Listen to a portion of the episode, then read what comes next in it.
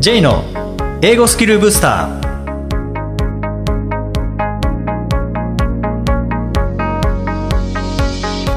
こんにちは J こと早川浩二ですこんにちは、アシスタントのあきです。この番組は旅行や仕事で英語を使えるようになりたい方、TOEIC などの資格試験の勉強をしている方、英語学習へのモチベーションを高めたい方にスキルアップのコツをお伝えしていく番組です。J さん、今回もよろしくお願いします。よろしくお願いします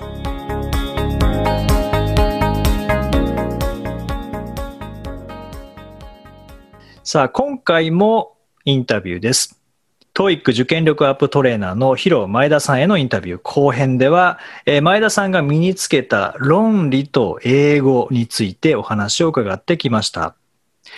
アキさん、まあ、論理といえばこのディベートを前田さんされてたんですけども、はい。ディベートって学校で学んだことってありますか、いや、ないですね、私は。うん、僕もないんですよね。はい。えー結構これって海外では、まあ、欧米では、えー授業の中に入っていたりもうで。前田さんは大学時代にディベートをされていたということで、まあ、そこで身につけた、えー論理の力、えーはいこれと英語、何かこう関係があるのかどうかというところを伺ってきました。はい。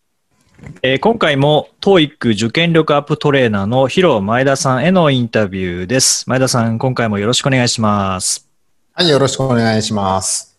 まあ、前回こう TOEIC のお話をメインにさせていただきましたけども、今回はですね、えー論理と英語ということで、まあ、全く違うわけではないんですけども、えー TOEIC の試験対策ではなくて、前田さんが TOEIC 以外にもこうされてきて力を伸ばされてきたこと、ここについてお話を伺いたいと思いますけども、え前田さん、大学時代にディベートを学んでいたということですけども、まあ、ディベートって、そもそもどういうことをディベートと言うんでしょうか？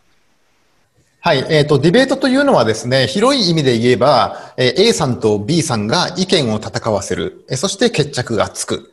えーこういううコミュニケーションのスタイルのことをディベートと言います。えーこの点は、例えば、スピーチとかディスカッションとはあ違いますね。で、狭い意味では、えーディベートというのは競技なんです。えー例えばアメリカでもそうですし、えー日本でもそうなんですが、あー大学生がクラブのその活動の一つとしてディベートというものをやっています。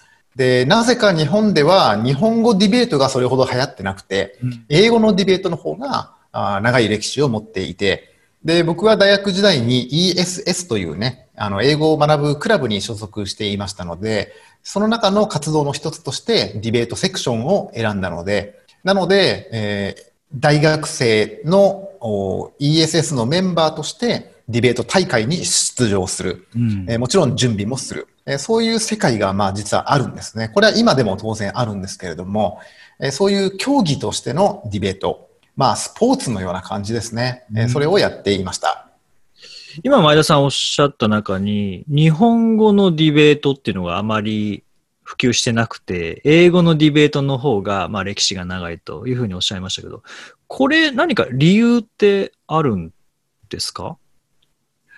あのですね、正確にはわからないんですけれども、僕が感じるのはですね、一つ理由があって、日本語を使っているときに我々日本人は言語以外の理由でコミュニケーションのスタイルを変えてしまうんですよ。例えば、ばどういうことかというと、自分があ親と話をする場合や、先輩と話をする場合、えーまたはえー弟と話をする場合、ね、会社の部下と話をする場合、多分コミュニケーションスタイルって全然違うと思うんですよ。あ、そうですね。例えば極端に言うと、自分が先生と話をするときには、あるテーマで議論をするときに、どうしても自分の方が発言を抑えてしまったり、うんえー聞き聞き手に回ってしまったりする。これは日本語だからというよりは日本文化だからと思うんですね。ということは日本人が日本で日本語を使ってもしディベートをやった時にも同じような現象が起きがちだと思うんですよ。うんうんうん。極端に言えばね、あ相手のことをあなたはって僕ら言わないですよね言。わないですね。そうですね。ね、あなたの考えよりは私の考えの方が優れてるんですって先輩に言えるかって言ったらなかなか言えないと思うんですよ。そうですね。で、英語だとね、これが簡単に言えちゃうんですよね。ああ、なるほど。英語だと、相手があ上司であれ、先輩であれ、日本語を使わない方が、英語の方が言いやすいっていうのはあると思うんですよ。うんうんうんつまり、日本文化の中で日本語でディベートをするというのは僕らにとってものすごく抵抗感があるものだから、多分なかなか広がらないんだと思います。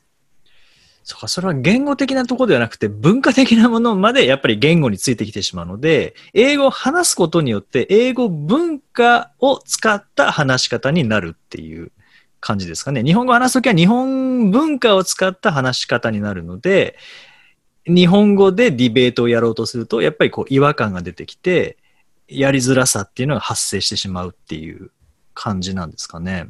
僕はそう思いますね。特にそれがどこに現れるかというと、はい冊子だと思います。発し。冊子。うんうん。はい。冊子というのはですね、あの、小冊子とかあの冊子じゃないですよ。じゃなくて、はい。あの、アルミ冊子でもないですよ。はい。あの、想像することですよね。うん自分が、あ何か発言して、相手はその意図を察してくれます。えー相手が何か発言したら自分は察しようとしますよね。はい。なので、日本人同士が話をするときというのは、え実は言葉を減らして、そして相手に何か察してもらおうとする姿勢が強いんですよう。んうんうん。例えば、家庭の中でもね、え電気代が先月2万円超えたっていう事実があったとしましょう。はい。で、お父さんがえ子供に対してそういう発言をポロッとしたとしましょう。それを聞いた子供が、あれもしかして電気を無駄に使うなよって言ってるのかなって察しますよね。うんうんうん。そうですね。でも、英語において、またはディベートにおいては、それは絶対にやってはいけない冊子なんですよ。なぜなら、電気代が2万円を超えたというのは、あくまでも客観的な事実であってう、んその事実をもとにした主張の部分は言葉にしなければ存在しないのと同じだっていうふうに考えるわけです。なるほど。なぜそうなるかというと、事実が一つでも、意見というものは方向性が違うものが二つ以上あるかもしれませんよね。はい。例えば、電気代が2万円を超えた。だから、節約に成功したんだっていう意見も言おうと思えば言えるしうん、うん。電気代が2万円を超えた。だから、お金使いすぎだから来月は節約しなきゃいけないっていう意見も導くことができますよね。つまり、言葉にしてちゃんと主張や理由などを説明しないことには、その人の言ってることは相手に伝わらないんだっていう前提があるわけです。これは、あの、英語だからそうなのか、あー文化の問題なのか、僕にははっきりとはわかりませんが、少なくとも日本語とは違うんだっていう意味では、英語やディベートを学ぶことは、うん日本文化ではないものを学ぶことと、もうほぼイコールだと思うんですよ。そうすると、こう、よく言われるのが、あの、英語は論理的で、日本語は非論理的だとかってよく言われることがありますけども、これもしかしたら日本語は、その、察しの部分を含めて、論理と呼んでしまう可能性もあるっていう感じなんですかね。そうでしょうね。あの、僕は必ずしも英語が論理的で日本語が非論理的だとは思いません。うん。ただ、その論理の意味によるんだと思います。今、はい J さんが言ったように、冊子の部分を含めて、えー仮にそれを文字化した場合には、えー英語とあまり変わらないレベルの論理を我々は使っているのかもしれませんう。んうん。けれども、あの、普通は論理というのは言葉として存在しているものだけを見て論理的かどうかというのが判定されるものですから、はい。よって結果的にえー言葉を減らして冊子を求めたり冊子をわざわざするような文化である日本、そして日本人が喋る日本語は論理性が低いというふうに、おそらく英語のスピーカーからはそういうふうに見えると思うんですよう。ん。言葉を使ってないんだから当然論理的であるはずがないっていうふうに感じるはずです。けども、もしそれが正しいんだったら、日本人は日本語を使ってる以上全員非論理的ってことになっちゃいますよねまあ。そうですよね。でも実際はそんなはずがないので、やはりこれはレベルの問題であって、日本人が日本語を使う場合でも論理的だとされる人もいるし、そうでない人にも、もいますよね。うん。で、これと同じように、英語を使っていても、え論理性が高い話をすることができる人もいれば、論理性が低い話をする人もやっぱりいるわけですだから、必ずしも、お言語でもって論理性が確定するわけでは決してないと思います。なるほど。結構これ、あの、中学校、高校とかでも、このディベートが大事ですみたいな風潮って少しずつ出てきたかなっていうふうに感じるんですけど、前田さんがディベートで身につけたスキルっていうのは、社会人になってどんな感じで役に立っているんですか？これはもうね、あの、僕は実際ディベート経験者だからわかるんですけど、毎日確実に役に立っています。毎日。うん。で、例えばの例ですけれども、会社員をやっていると、毎日のように人と話をしたり、ミーティングをしたり、うん場合によっては自分があ考えていることを相手に説得的に伝えなきゃいけないことがあります。はい。この時にディベートを学んでいると、えー自分の意見とは別に客観的に物事を見るようになるので、うん。えー自分が A は B であるっていうことを相手に伝えたければ、どのように、えー組み立てるか、話を組み立てるとか、えーそのしえー証拠を提出するとか、えー信憑性を高めるとか、えーそういうテクニックをディベートを通じて学んでますから、はい自分が喋る側として、まず、えーそれを一旦頭の中で構築できます。うんそしてディベートをやるということは、反論するという技術も学んでいるので、頭の中で自分の意見を自分で反論することもできるわけです。そうすると、反論することをする、反論をすれば自分の考えの弱いところにも気づきますから、それを今度はまたじ自分の立場に戻って、じゃあ何を持ってくれば、その反論に対する反論ができるのかっていうことまで考えれるようになるわけですね。うんうん。つまり3つのやりとりです。まず自分、そして反論する自分、うんそしてさらに防御する自分。えーこれを頭の中でやることによって、えーその準備を終えてから会議に参加すれば、えー最初からいきなり説得的なある話ができるようになるわけですよ。なるほど。そうですね。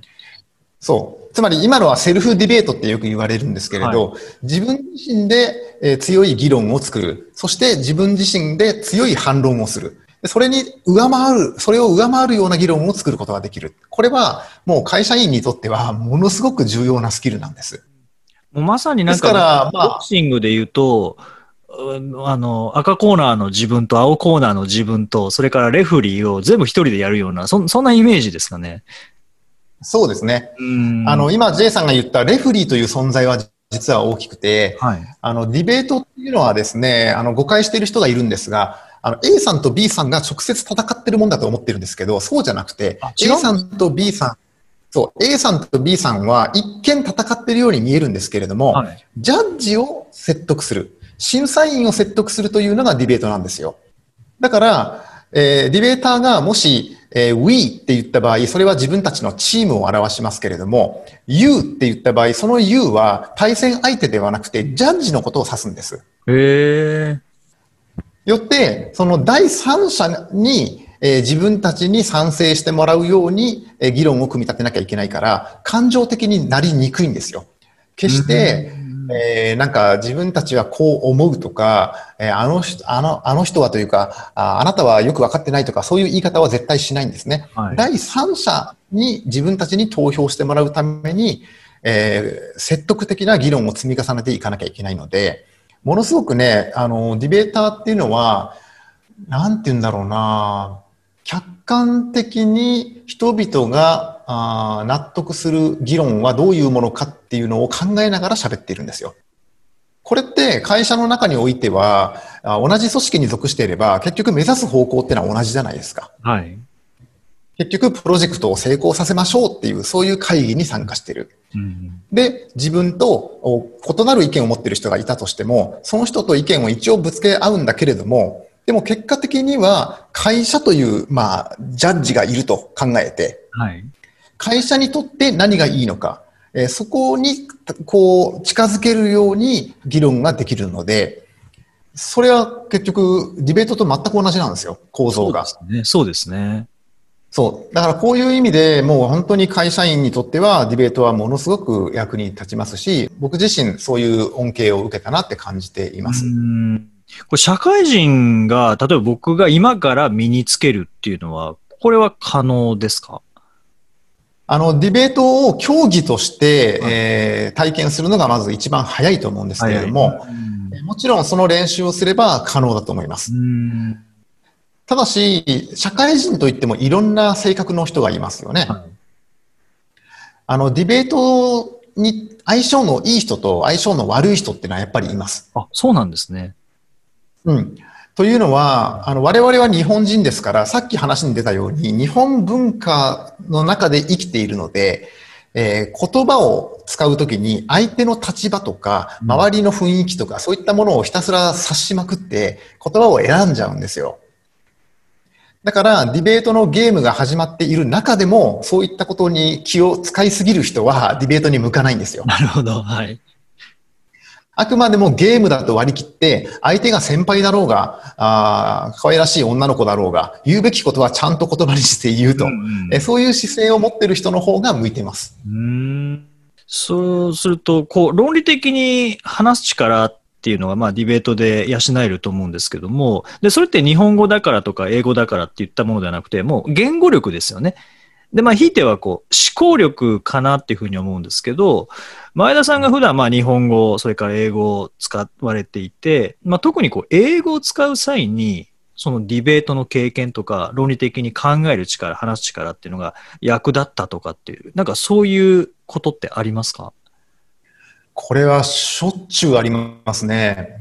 あのーディベートを学ぶことによって得られる力のうちの一つは、自分の立場をなるべく早く明確にするっていうことなんです。うん例えば一つのテーマで、えーある人と、まあ、仮にそれがネイティブスピーカーだとして、えー話し合いをしているときに、えー日本人というのはですね、または日本語というのは、なるべく結論を先に言わずに、後回しにしておくんですよ。うんそうですね。で、結論の周りを飛び交っている背景説明とか、事情とかね、えー理由付けみたいなところから入っていって、で、実はその後結論までたどり着かずに黙る。そうすることで 相手に察してもらおうっていう、そういううコミュニケーションが実は日本人は大好きなんですよ。はい。これこれなのでとか、これこれですからっていう、いそこまで言ったんだけど、その後何も言わないとか。うんうんうんけれど、相手の人からする、人からすると、え、だから何なのかっていうところが一番聞きたいのに、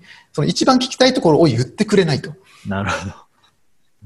で、ディベーターは全く逆の発想なので、例えば、I think you are wrong と、もうはっきり言っちゃう。うんうんねえーあなた間違ってるよと。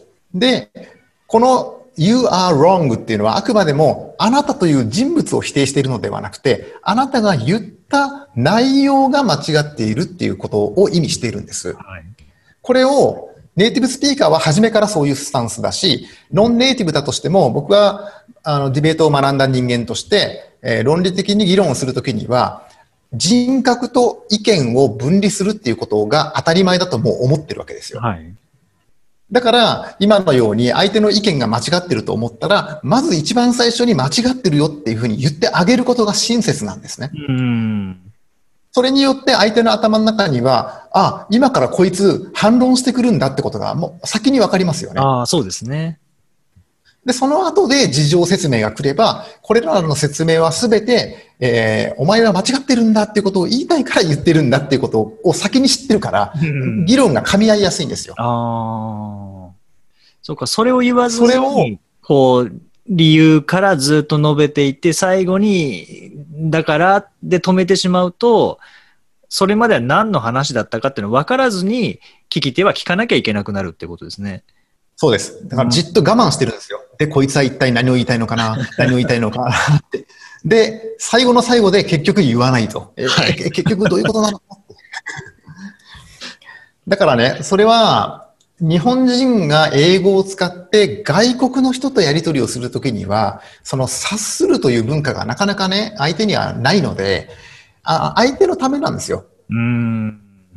自分の立場を明確にしてあげる。なるべく早く明確にするっていうことを。これによって相手とのコミュニケーションが結局うまく、うまくいく。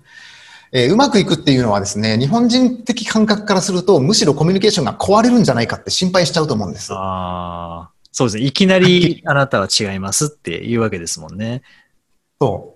でもちろん相手に対していきなりね、あなたは違いますって言う場合は、当然それが説得的になるような理由を自分で用意しとかなきゃいけないですよ。うんうんそこまで自信がないんだったら、あ間違ってるとはいきなりもちろん言わないです。はい。うんうんただ大事なのは、間違っているということが大事なんではなくて、自分はどういう立場で喋ろうとしているのかっていうことを最初にクリアにするっていうこと。ここがものすごく相手に対する、まあ思いやりであり、うん、えー、結果的に生産的な議論をするためには有効だと思います。なるほど。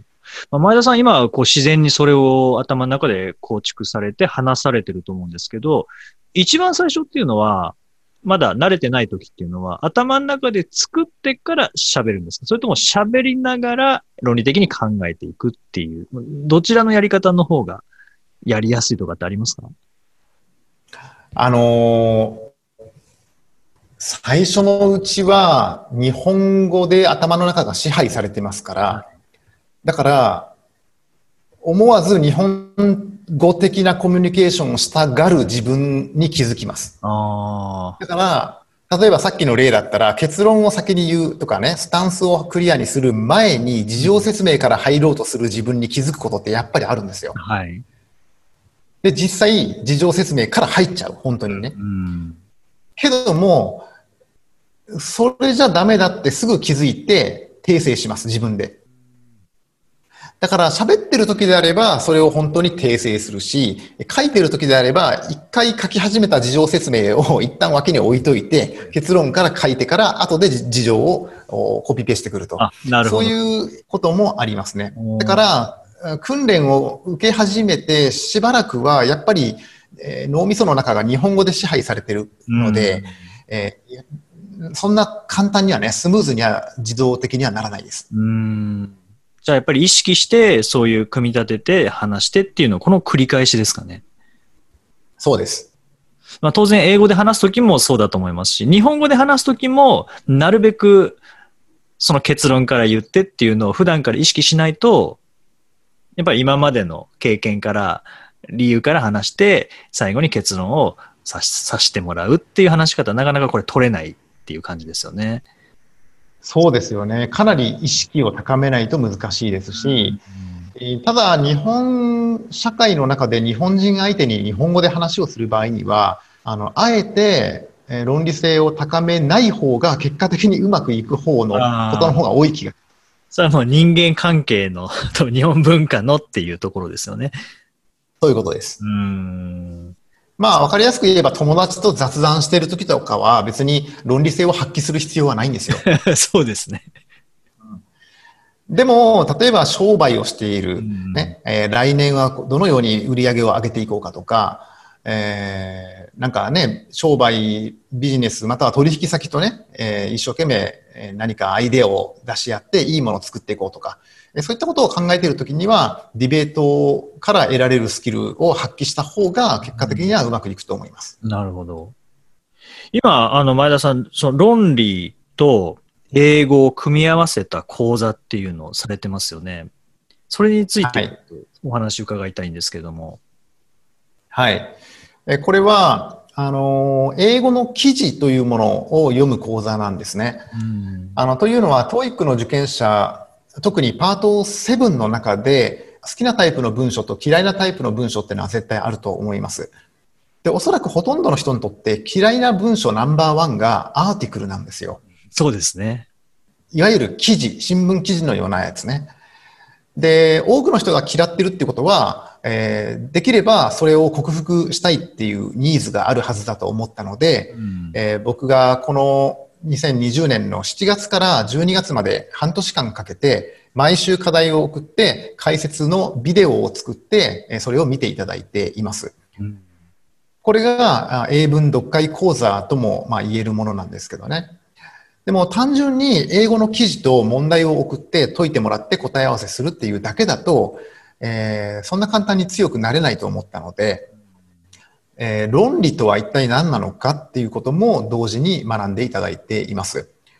で、論理といっても、まあ一応二つの種類がありまして、えー、一つは情報と情報の関係性を見抜くという意味でのあ論理、えー、これを勉強する時間と、それからある情報をもとに何か別のものを推測する論理的に推測するという力を磨くための時間、うん、この二つを同時進行で学んでもらっています。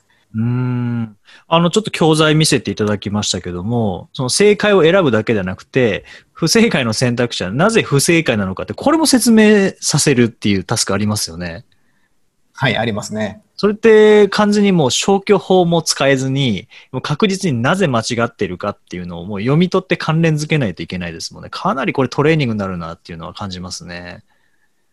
そうですね。僕も今まで十何年間問題集を作る中で、問題作成というものを学んできました。正解の選択肢だけじゃなくて、不正解の選択肢も理由があって作ってますから、あ場合によっては正解以上に頑張って作ってるのが不正解の選択肢なんですよ。そうですね。であれば、受験者も不正解の選択肢を問題作成者がどういう気持ちで作っているのかを学べば、えー試験中にもそれが生きるっていうふうに信じているんです。うん。で、しかも消去法が使えない形式の問題を解いてもらうことによって、す、べ、てをお読んで吟味しなきゃいけないように追い込んでいるので、はいでこれはつまり英語の勉強、トレーニングとしても有効ですよね。そうですね。で、単にこう読めるだけではなくて、関連づけて考えなきゃいけないですもんね。そうです。あの今回の実は、あの僕がやってる講座のあの募集をしたときにキャッチフレーズを1個作ったんですよ。そのキャッチフレーズは、don't feel, think っていう、ブルース・えーブルース・リー言葉を逆にしたんですよね。ああ。don't 感じるなと考えろっていう。そうですね。逆ですね。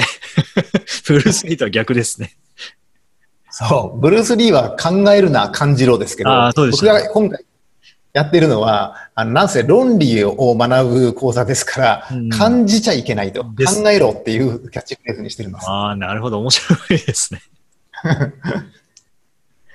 えー、で、その、そういう、まあ、前田さんもいろんな講座、もちろん、TOEIC の講座もあると思いますし、今みたいな論理に関する講座もあると思います。それから前田さんもいろいろ情報発信されてたりもしますけども、前田さんの講座とか、前田さんが発信する情報に興味があるリスナーの方って、どうやって情報にアクセスできますか？はい。まあ、いくつか入り口はありますけれども、一つは T's 英語ラウンジという場所のホームページですね。はえーこれは僕が経営しているう学習スペースです。で、ホームページが一応ありまして、まあ、T's というのはアルファベットの T とアポストロフィーで Z。英語ラウンジ。これを見ていただければわかります。はい。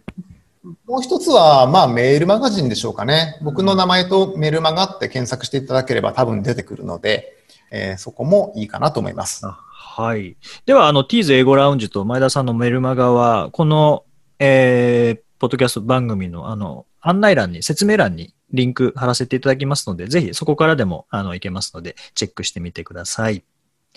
えー前田さん、前回は TOEIC に関する内容、今回は、えー論理と英語ということで、なかなか、普段、ここまでこう前田さんとお話ししたり、こう前田さんが普段考えていることを伺う機会っていうのが、ここ15年間あんまなかったので、僕にとってもすごく新鮮でしたし、あの、リスナーの方にとっても、論理っていうのはこういうことなんだ、ディベートってこういうことに役に立つんだとかですね。あと、 TOEIC の学習の仕方、問題解いて終わりではなくて、まあ、どのように、英語力伸ばしていけばいいのかっていうことを、本当にたくさんの学びがあったと思います。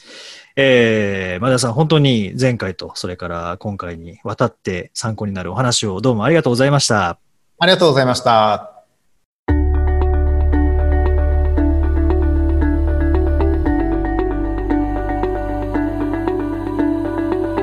Useful expressions.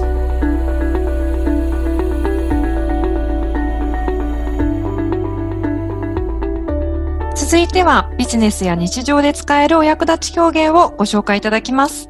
J さん、今回の表現は何でしょうか？はい、今回は having said that. Having said that まあそうは言ってもとか、まあとはいえみたいな感じですかね。何か最初に表現して、まあそうは言ってもっていう、まあバットみたいな感じですね、例えば、まあ例文で言うと Eating is important. Having said that, you should be careful about what to eat. ああ、なるほど。感じで、まあ、食べることは重要ですよ。まあ、そうは言っても、You should be careful. 気をつけなきゃいけないですね。about what to eat. 何を食べるかは気をつけた方がいいですよ。みたいな感じで、まあ、これ but で置き換えることもできますし、however で置き換えることもできるんですけどね。結構この having said that っていうのはあの使われること多いですね。これなんとなく次に来ることを待ちますね。そうやって言われると。そうですね。そうとは言ってもって言ったら、ちょっと次に来ることなんだろうって期待しますね。うん、これ日本語でもそうですけどね、あのこういう接続表現って言葉が長くなれば長くなるほど聞きたくなるんですよね。ああ。でもよりもかなりインパクトありますもんあね。りますね。長くなるとそれだけ強調されますよね。はい。日本語でもそうとはいえって言ったらちょっとずっしりきますもんね。うん。で、これ but だと強調するには but って言わないといけなくなりますけどね。普通に言ったら but ぐらいになっちゃう。確かに。eating is important but ぐらいになっちゃうんですよ。確かに。こ本当そうですれを強調しようとすると、eating is important, but で、これ強調、こういう強調になるんですね。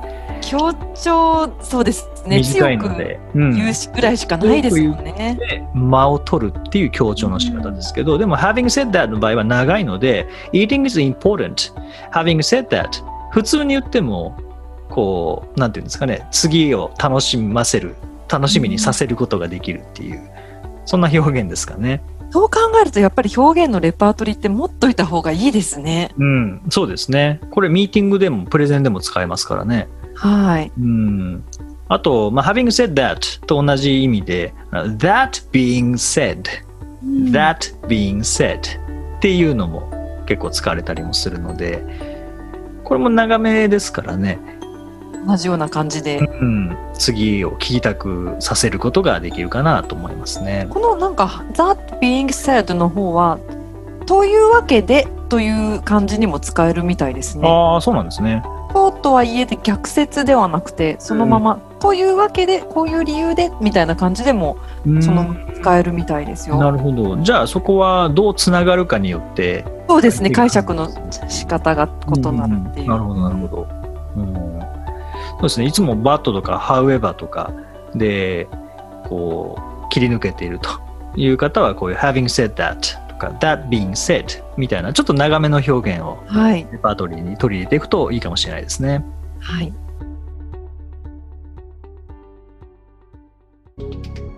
第42回をお送りしました。え、J さん。はい。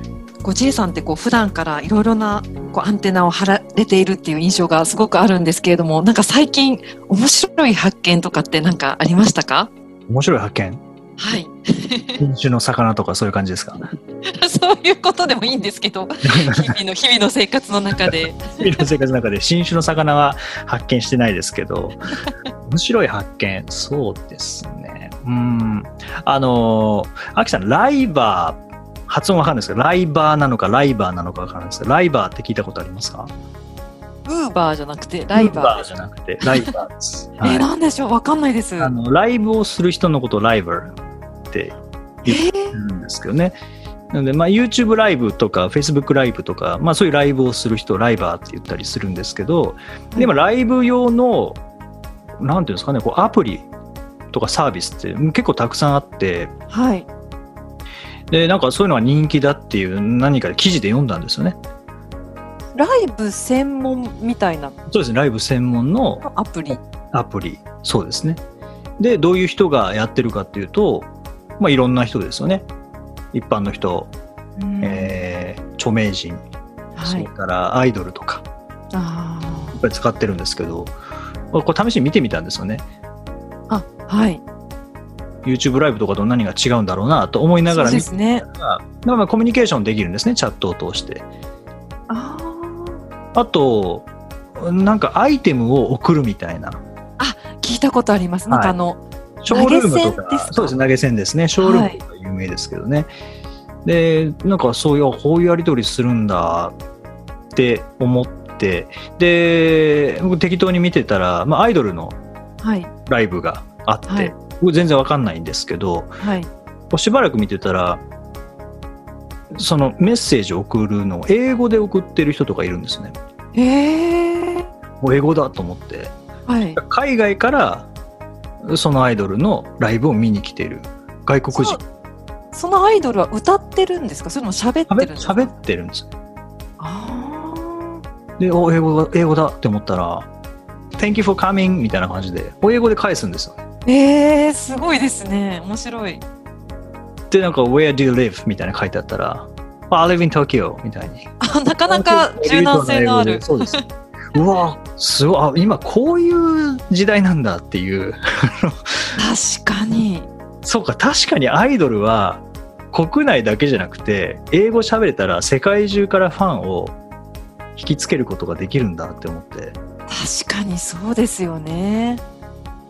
あこれ、まあ、なかなかこういう時代ですからね、こう会場でお客さん入れてライブをするっていうことが難しくなった状況で、家から配信して、家から配信するようになったのに、うん国際化が進んだみたいな。ああ、なんか面白いですね。そうですね。確かにう。んこれって、まあ、アイドルだけじゃなくてビジネスももしかしたらそうかもしれないですよね。もうネットでつながれる時代ですもんね。うん今まではなんかわざわざ行かなきゃいけないっていうイメージがあったものがこれ行けないってなったらもうこういう Zoom とかマイクロソフト Teams とか WebEx とかそういうオンライン会議システムでいろいろやり取りをしながらこう契約を決めていくっていうおそらく状況が、まあ、これからどんどん進むでしょうしそうなったらうん国関係なくなりますもんね。そうなったらやっぱり英語ってすごい大きな武器になりますね。うん、でますます重要になってくるかもしれないなっていうのはそれを逆に感じましたね。すごい。じゃあアイドルとかでも英語を学び出すアイドルが増えるかもしれないですね。かもしれないですよね。世界規模を狙って。けでで日本のアイドルってやっぱり世界的に人気あるのかもしれないですもんね。僕は詳しくないので分かんないですけど、はい。うん、そういう意味では英語ができるっていうだけでファンを引きつけられて、まあ、やっぱコミュニケーション取れるっていうのはそのライブの良さですからね。なんか距離が近いですよね。ファンとのきっと距離が。誰でもコメントを投げれますもんね。うん、そうなんですよね。